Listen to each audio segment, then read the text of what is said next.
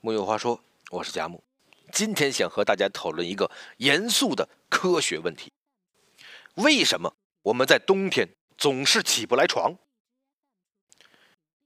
暖气来临之前的冬天，人类每天上演着自身意志与严酷环境之间的较量，这其中最需要做长期斗争的，就是起床。再睡五分钟，等待闹铃再响一遍。昨晚睡太晚了，现在身体还不想醒来。今天好冷啊，又没有什么要紧的事情？我还是再睡一会儿吧。睡眠也是养精蓄锐的方式啊。即使暖气来了之后又怎么样呢？我们还是身心合一的，斩钉截铁的起不来床，难以摆脱被窝的温柔乡，难以冲破那万恶的地心引力。但残忍的事实正言之凿凿的告诉你：对不起，人类。你没有冬眠的权利。某种程度上可以说，没有冬眠，提倡早睡早起和规律生活，一定是工业社会和现代文明对人类最成功的催眠。要工作，要勤奋，要符合新教伦理和资本主义精神呐。认真算了下，除了地心引力之外，还有很多原因导致我们冬天完全不想起床。也没有什么特别原因，困。是天生的。一篇研究进化心理学的论文中写道：“通过感觉器官，可向神经回路传递愉悦感觉。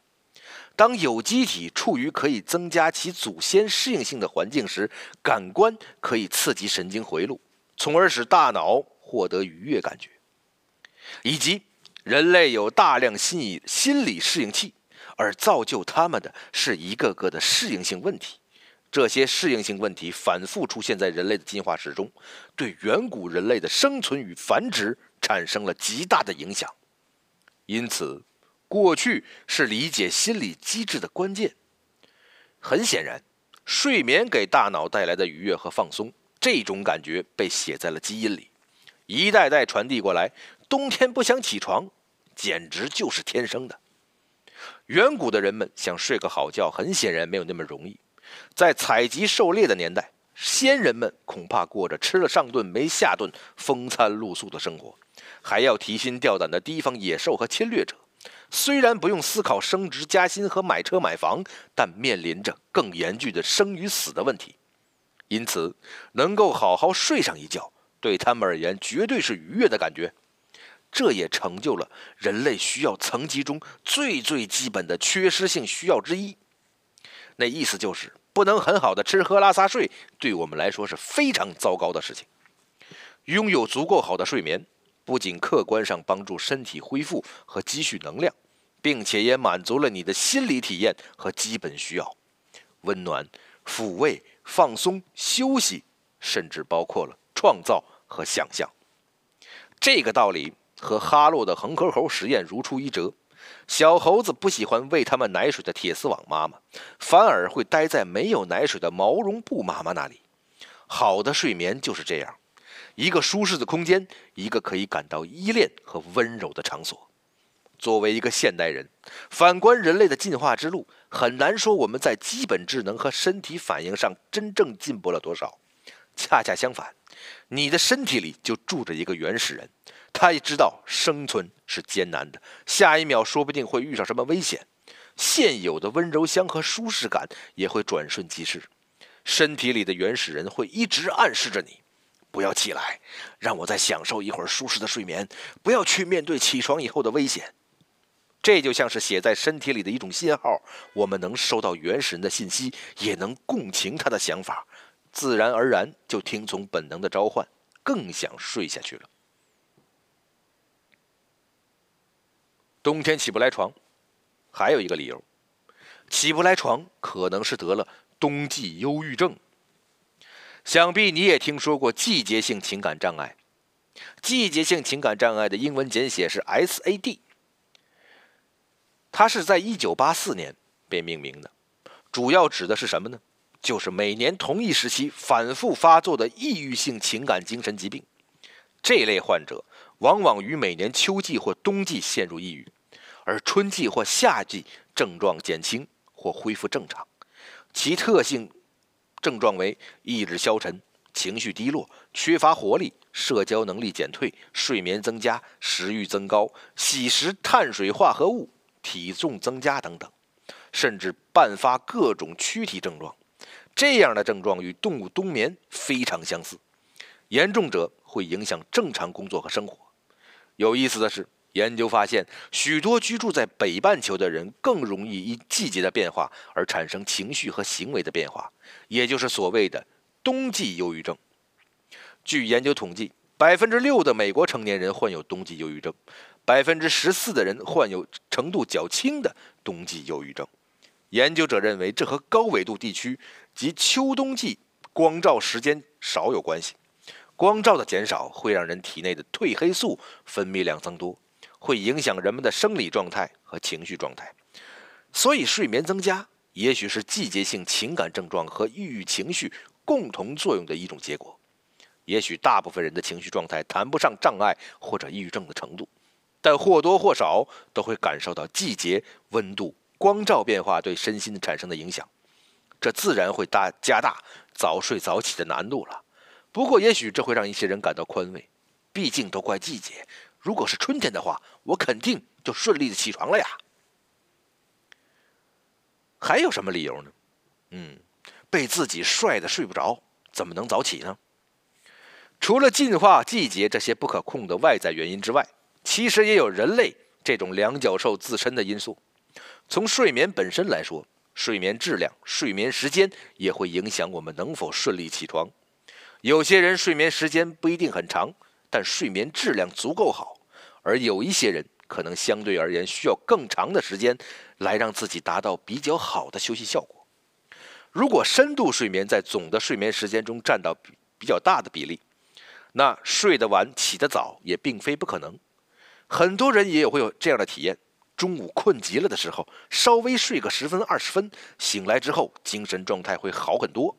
这其实就说明，在深度睡眠的过程中，大脑得到了调整和休息。人们也发现了孤独感、智能手机成瘾和睡眠之间存在的关联，所以要想获得好的睡眠。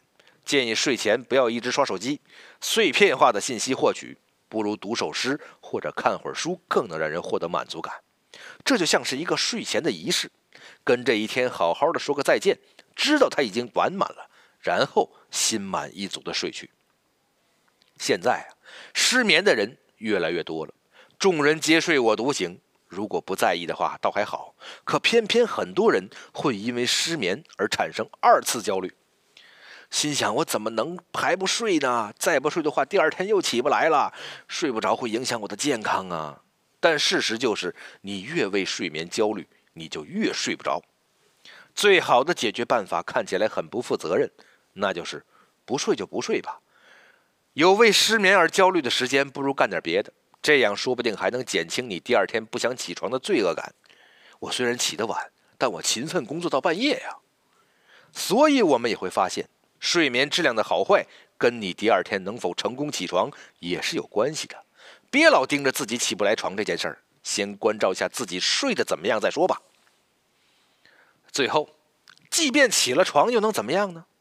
好了，现在要说到最关键的问题了：起不来床的终极原因，不是起床这件事情真的有多么困难，也不是身体还需要这么多睡眠。分明是起床之后的生活也没什么值得期待的呀。换而言之，没有足够的动力、欲望值得期待的事情，能让你带着今天也是活力满满的一天这样的心情说服内心的原始人。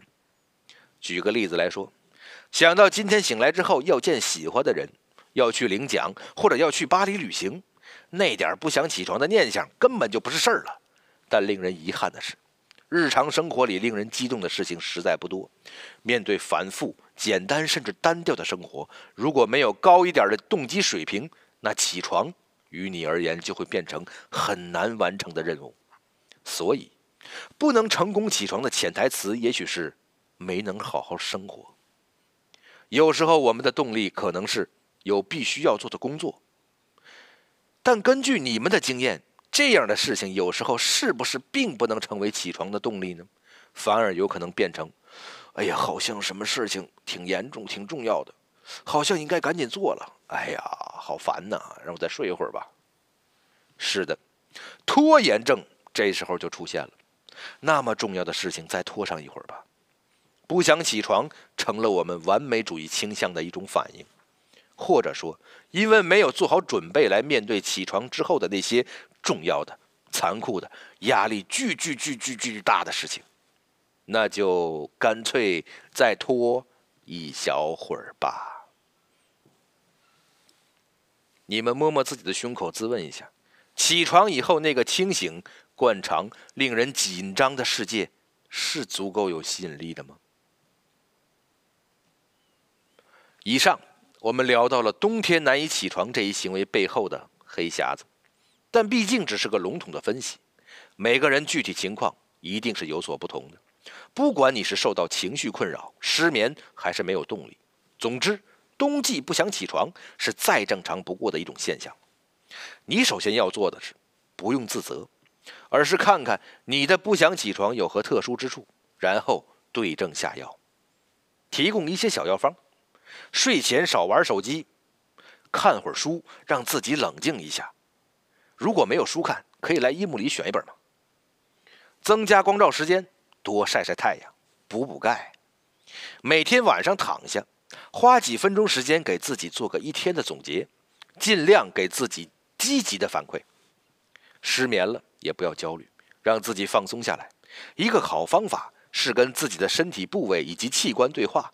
感受他们的感受，这听起来很玄乎，其实很好玩，而且会比较容易让身体放松下来。用一种碎碎念的方式说：“哎呀，头发呀，一天辛苦你了，即使快秃了，我还是很爱你。